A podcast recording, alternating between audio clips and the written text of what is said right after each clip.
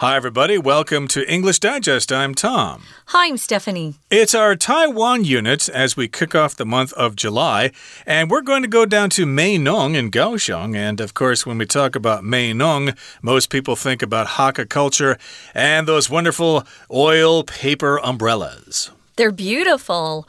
Um, you know, I honestly thought that they were just for decoration. And then I read more about them and I thought, oh, you can actually use them. But uh, they're so pretty, I don't think I would actually use them. I would just put them up in my apartment. They're so gorgeous. I don't think anybody would use them as actual umbrellas. It says here they're practical. I've never seen them, but Oh, that huh. doesn't mean no one is doing it. Yeah, maybe the Hakka are out in the fields with them or something. Could be, but Hmm. uh, yeah, these are kind of expensive. They're more expensive than regular umbrellas. So I don't think people would be taking an expensive umbrella out during a typhoon or something like Oh, that. no. But we're going to talk about this traditional Hakka craft, the oil paper umbrella. We're Mm-hmm. talking about the rise, fall, and rebirth of a traditional Hakka craft. So let's find out what this is all about. Let's dive right in and read the entire contents of our article now, one time.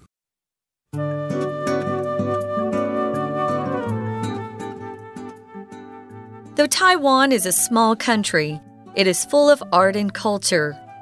One of its representative crafts is the oil paper umbrella, which is both practical and beautiful. These umbrellas have been made in Meinong for almost a century by the Hakka people who lived there. One characteristic of the oiled paper used to construct umbrellas in the past was that it repelled water well. As a consequence, the Hakka, unlike most Han Chinese, find it acceptable to give umbrellas as gifts. The umbrella is a literal and symbolic shelter. There are also reasons based on the Hakka pronunciation of oil paper umbrella. To start, the word oil paper sounds like have sons. What's more, the character for umbrella, sun, includes five of the radical meaning person, ren. When these elements are taken together, an oil paper umbrella thus conveys wishes for a large family and is therefore a gift worth cherishing. The oil paper umbrella workshops of Meinong flourished until the 1960s. At that point, the Taiwanese umbrella industry shifted to the mass production of plastic umbrellas. However, in 1984, traditional umbrellas received a popularity boost from the TV show The Stars Know My Heart, which took place near Meinong and featured an oil paper umbrella workshop. Since then, they have remained firmly in the public eye as cultural treasures and works of art. Okay, let's get to it. Let's talk about the contents of our lesson for today. Now, we are talking about the rise, the fall, and the rebirth of a traditional Hakka craft. Oftentimes, when we talk about events in history, we talk about the rise of something, the rise and fall of Nazi Germany, for example. They came to power and then they went out of power, they were destroyed. But here we've got a rebirth. Something is coming back again. Yeah, as soon as you say the rise and fall, you automatically think of a title of a book uh, of history in English, The Rise and Fall of the Third Reich, which, as Tom just mentioned, is the Nazis in uh, Nazi Germany. The rise and fall. So, when something becomes popular, of course, there's a, a rise in its popularity. And when its popularity falls, uh, fewer and fewer people are interested interested in it. Now, if you're talking about a country or a civilization, when that civilization falls, it means they no longer exist. So um, it's kind of the the ruin of something as well. But here we're talking about a really great traditional Hakka craft. A craft is like arts and crafts that we uh, produce with our hands. Usually, with traditional crafts, um, it takes a lot of time to get very proficient or very good at it. You have to work and work at it. And again, these crafts are usually made by hand, and so they're extra special to us. This is a traditional thing that the, the Hakka people have perfected. So let's talk about kind of its history and its return to popularity as well. Okay, so let's take a look at the first paragraph here. It says, Though Taiwan is a small country, even though it's a small place, it is full of art and culture. Yes, Taiwan is quite small, but there are lots of things to see and do here. And of course, it's full of art and culture from the Aborigines to the Taiwanese to the Hakka to the uh, people from mainland China. Of course, we've got all sorts of different aspects of art and culture. And one of its representative crafts, one of the representative crafts from Taiwan, is the oil paper umbrella, which is both practical and and beautiful. Practical means you can use it. It's an umbrella. If it rains, you can actually go out in the rain and open it up and hold it up above your head, and you can stay dry which is kind of nice, isn't it? Uh, you were mentioning in the open uh, to this uh, program, Tom, that we tend to use regular umbrellas for typhoons, but I wanted to laugh and say, yeah, if there's a typhoon, an umbrella is not going to be very helpful either, mm. even the normal kind. Um, I tend not to use my umbrellas in a typhoon because they just get broken. You mm. know, the hmm. wind's so strong. Well, these umbrellas are quite practical, so you can use them to protect you from the rain, but they're also very beautiful. And like I said, I, I tend to not want to get these kind of beautiful crafts broken or ruined if I take them outside. I tend to take good care of them and they're used as decoration for me. Now, these umbrellas have been made in the area of Meinong for almost a century. Remember, a century is 100 years. And of course, if you know Meinong, that area, you know that there are a lot of Hakka people who live there. Uh, right, there are Hakka who live in Meinong and in Pingdong and in Hsinchu and Miaoli, among other places. Uh -huh. But of course, yes, these umbrellas are famous down there in Meinong. So, yeah, if you go down to Meinong, you might want to check out a souvenir shop or something like yeah. that, or a gift shop or a workshop, and check out the paper umbrellas there. Now, let's move on to the next paragraph here. It says One characteristic of the oiled paper used to construct umbrellas in the past past was that it repelled water well. Now, a characteristic is a special quality of something. You might talk about a person's special characteristics, like Elaine. Uh, she's got some wonderful characteristics. She's friendly, she's outgoing, she's smart, she's intelligent, etc. Those are her characteristics. So, here, a characteristic of an oil paper umbrella is well, it was uh, made so it could repel water. If you use this word construct, it just means to build something. Uh, we can construct different things. We can construct uh, crafts. If you're in school, especially in elementary school, we had a lot of uh, things that we would construct during art class and then take home and give to our moms and dads.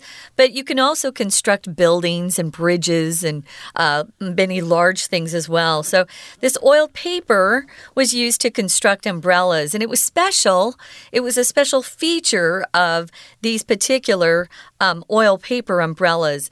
So, in the past, um, they liked to use this oil paper or oiled paper because it repelled water well. If you repel something, you kind of push it away. Um, someone can repel you, meaning they kind of make you, you know, just kind of gross out and, ooh, oh, mm. he's, he's, he's repelling me or he's repulsive. That is the adjective form of that word. But to repel means to push back or to force away from you. If you put two magnets um, that have different um, uh, positive and negative sides together, they will often, you know, just kind of force themselves apart. They repel each other. So, this uh, particular oiled paper was great because the water would kind of just roll off of it, almost like you had, uh, for example, a seal. I think water just rolls off their back, correct? Mm, yeah, -hmm. their skin just kind of rolls off. It's like having a rubber skin or a rubber skin suit. What do you call those? Uh, uh yeah, good wetsuit or something wetsuit like that. A wetsuit, yeah, that we use if the water's really cold in the ocean. That water just kind of rolls off it. It repels water. Right. Or, of course, uh, Gore Tex or these high tech fabrics are yeah. designed to repel water but let uh, moisture from inside evaporate out. But again, these umbrellas uh, are constructed or are made to repel water. Now, as a consequence, as a result of that, the Hakka, unlike most Han Chinese, find it acceptable to give umbrellas as gifts. Uh, the umbrella is a literal and symbolic shelter. Now, of course, there are lots of uh, superstitions, I guess you could say, uh, about uh, that the Chinese have, and they're mostly based on the names of things sounding like something else. Mm -hmm. Like you can't give somebody a clock because it sounds like death. You can't give somebody shoes because they might run away or something like that. And you're not supposed to give people umbrellas because san also sounds like run away or go away, and that's not good. But uh, to the Hakka, no, it's not bad. San is actually good. An umbrella actually provides us with shelter kind of nice. So if it's symbolic, guys, it just uh, represents or stands for something else.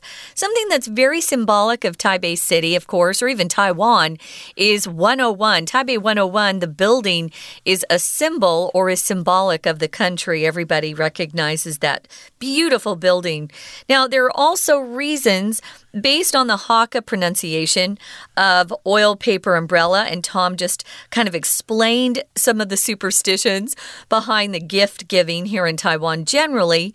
But the Hakka, because of their pronunciation of the word, it's different than the pronunciation in Mandarin. Uh, they're not afraid to give each other umbrellas as gifts. It's kind of kind of a cool thing actually because again it represents this shelter and kind of protection for people. Pronunciation, guys, in, in Taiwan, I constantly hear this word mispronounced. Um, I think people tend to think uh, you say it like you do the, the noun or the verb to pronounce. But when you see this word pronunciation, you have to remember it's no longer pronunciation. That's incorrect. It's pronunciation pronunciation. I even hear Americans mispronounce this, though, sometimes. So, pronunciation. Yeah, their pronunciation's a little different than the Mandarin, and so it's not seen as a bad gift to give to their friends. Right. Uh, so, what's the pronunciation of this word? How do you pronounce it? Yeah. And I guess uh, there's a phrase in Hakka there for an umbrella. Uh, I'm guessing it's Youzhi but uh, we'll get to that in just a couple of seconds and talk about the details of that. But uh, right now, we're going to take a little bit of a break and listen to our Chinese teacher. 大家好，我是派老师。今天讲解的是七月份 Unit One，这是一篇克漏字测验。 这篇文章的主题是油纸伞，这是美浓客家庄的一项传统手工艺。请看第一题：These umbrellas have been made in 美浓 for almost a century by the Hakka people who live there。这一题的四个选项都是 make 这个动词的变化型，是在考时态。我们看到主词是这些伞，后面 for almost a century，将近一世纪以来。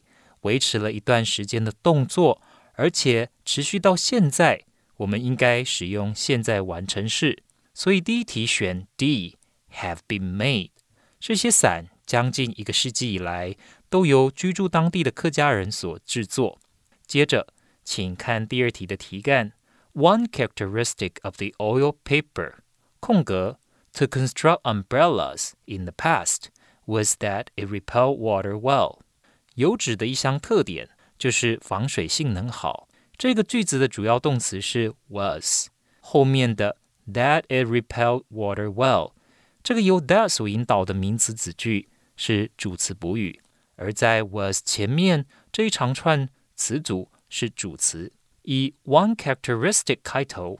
这句话主要是说油脂的一项特点就是防水性能好。主词很长，因为 oil paper。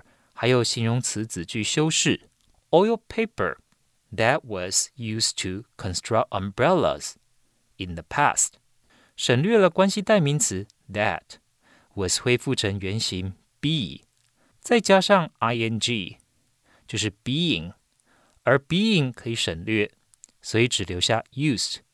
因此，第二题我们选 A used。接下来第三题，the Hakka。unlike most Han Chinese, find it acceptable to give umbrellas as gifts. The umbrella is a literal and symbolic shelter. 有别于其他汉人，客家人能够接受雨伞作为赠礼。伞在字面上和象征意义上都能作为遮蔽、庇护。第三题 选项，我们选 A。A 这个 shelter 就是有遮蔽、庇护的意思。 其他三个选项的意思分别是 B refugee 难民，C gratitude 感谢，D harmony 和谐。We're going to take a quick break. Stay tuned. We'll be right back.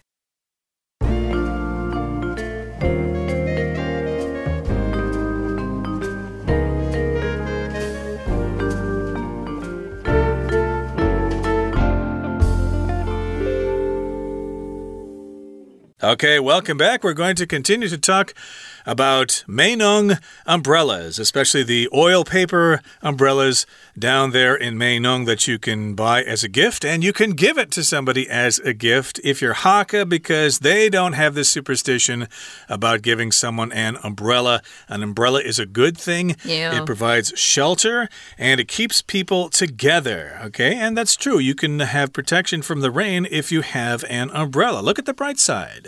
Don't look at the negative side of things. But in any case, here, it's all based on the pronunciation of the term oil paper umbrella in Hakka. And I only know a few words in Hakka, Semoy Anjang, you know, Nihomo, stuff like that. But that's about all I know in Hakka. So I'm guessing here it's uh, Yo San, which uh, kind of sounds like Yozi, to have sons. So that uh, sounds like a good thing. If you give somebody an umbrella, then they will have lots of children.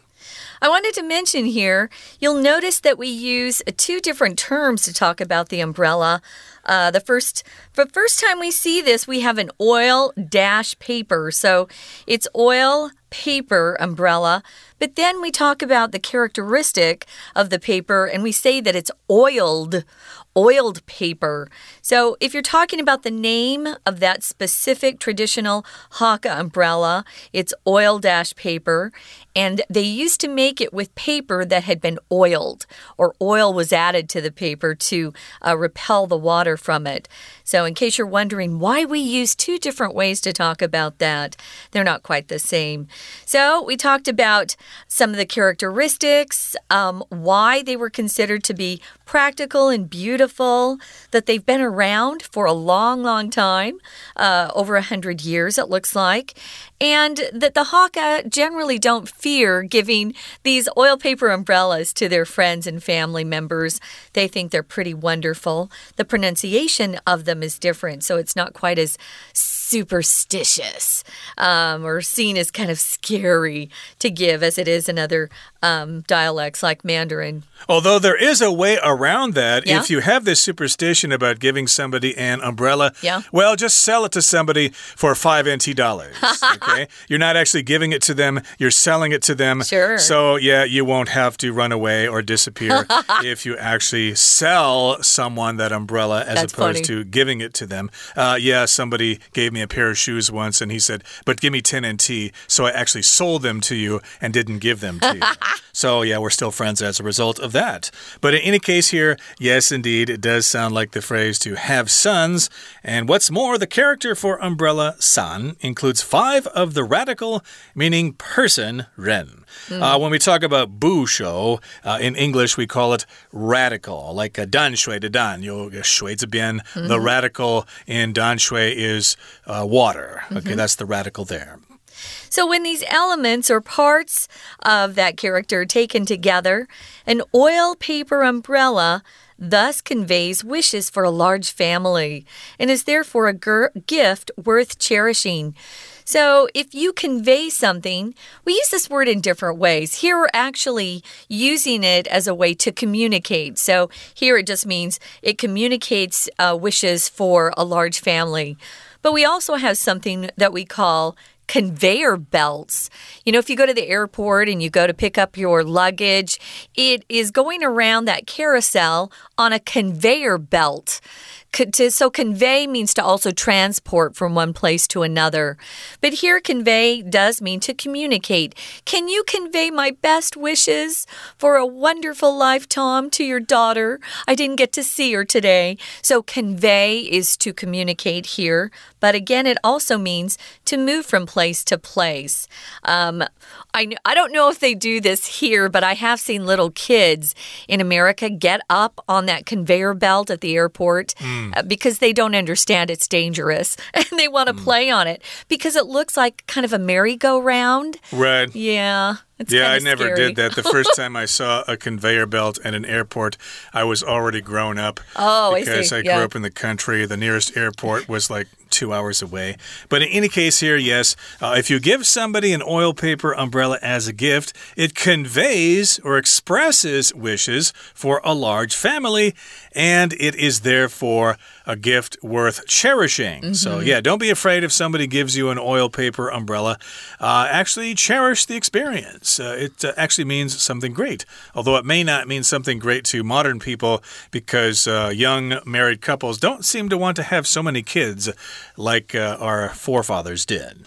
But here in the next paragraph, it says the oil paper umbrella workshops of Meinong flourished until the 1960s. So, yeah, we've got these workshops down in Meinong that produced oil paper umbrellas, and then they kind of fell out of favor. So they were quite popular. They did quite well. Business was good until the 1960s, and then something changed. So here we've got flourish. In this particular case, it means business is good.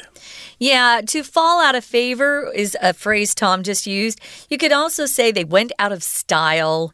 They were no longer in fashion. And so people weren't going and, uh, you know, taking a workshop on how to make these, or maybe they even had workshops that you could, you know, design a special pattern on your paper umbrella. It sounds really fun, actually, to me. Now, at that point, uh, back in the 1960s, the Taiwanese umbrella industry shifted or moved to the mass production of plastic umbrellas. Mass production means uh, these things were produced in a factory in large quantities. A lot of plastic umbrellas were then being made instead. With crafts, um, they're produced more slowly and with a lot of care. Factories don't uh, produce many beautiful handicrafts. So in eight, 1984, though, things changed, and traditional umbrellas received a popularity boost from a TV show that some of you might have heard of, The Stars Know My Heart. Popularity is how uh, how popular you are among people, how, met, how many of the people out there actually like you or admire you or watch you, uh, your popularity. And this is the noun form of the adjective popular. Oh, he's very popular. Have you been watching that really popular show called blah, blah, blah? So the umbrellas actually came back into style because they were seeing them on this show called The Stars Know My Heart. And that show actually took place near Meinong and featured an oil paper umbrella workshop. So, you know, sometimes the younger generation just never has been exposed to things, and then they watch a TV show and they think, well, this is cool. Let's bring this back in style. I have a feeling uh, reruns of that TV show are available online somewhere. So if you want to check it out, maybe there's a YouTube video that shows this program, The Stars Know My Heart, and maybe you will get crazy about oil paper umbrellas and you'll get on the next train down to Meinong and buy up their entire supply at a oil paper shop or something like that. But yes, they have come back. They have uh, returned in popularity, and since then, They've had a rebirth. They've had a rebirth indeed. They've had a renaissance. Yeah. uh, Something like that. And since that time, they have remained firmly in the public eye as cultural treasures and works of art. So, indeed, they are popular now. And, of course, even for me, uh, when somebody mentions the word Meinong, I think of oil paper umbrellas. Do you really? I Oh, cool. do. Among other things, I think uh, mangoes are popular down there as well. Oh. And, of course, uh, Hakka culture. I was down in Meinong many years ago, like in the 90s or so, but Uh-huh. I don't really remember the place. I remember there being kind of a lake uh, next to a shop that sold oil paper umbrellas, but that's about all I remember. It's probably time for another trip, Tom. So, uh, yeah, if you don't know much about these, uh, check them out. It's a beautiful traditional craft that we have here in Taiwan. Well, we're just about out of time, so we're going to listen one more time to our Chinese teacher, and then we'll be back to say goodbye. 第四题前一句说到 ，There are also reasons based on the Hakka pronunciation of oil paper umbrella。客家人不像其他汉人，他们并不忌讳把伞当做礼物送人。还有其他原因跟油纸伞在客家话的发音有关。首先，油纸在客家话的发音就像油子，油脂在客家话念作有字，就像呢油子 u 字，发音非常的相像。那还有一个理由就是第四题的题干“伞”这个汉字里面有五个人，所以第四题我们选 C。What's more？还有。接着我们看到后面的句子：When these elements are taken together，以上所说的谐音、游子和伞的字形，满满都是人。这些因素一起看 ，An oil paper umbrella thus conveys wishes for a large family。油纸伞就因此传达了人丁兴旺的祝福。接着我们看到，At that point。the Taiwanese umbrella industry shifted to the mass production of plastic umbrellas。请同学把 shifted to the mass production 画起来。台湾的雨伞产业转换到了量产，量产制作塑胶雨伞。 However, in 1984, traditional umbrellas received a popularity boost from the TV show The Stars Know My Heart. 请同学把 receive a popularity boost 画起来，意思就是这个传统的油纸伞因为一个电视节目《星星知我心》而大受欢迎。再请同学把后面有一个 feature 这个动词画起来。老师想特别介绍 feature 这个动词，feature 的意思就是以什么为特点。我们有个例句说：“My university features well-renowned professors。”我的大学有一项特点，就是我们的教授都是世界知名的。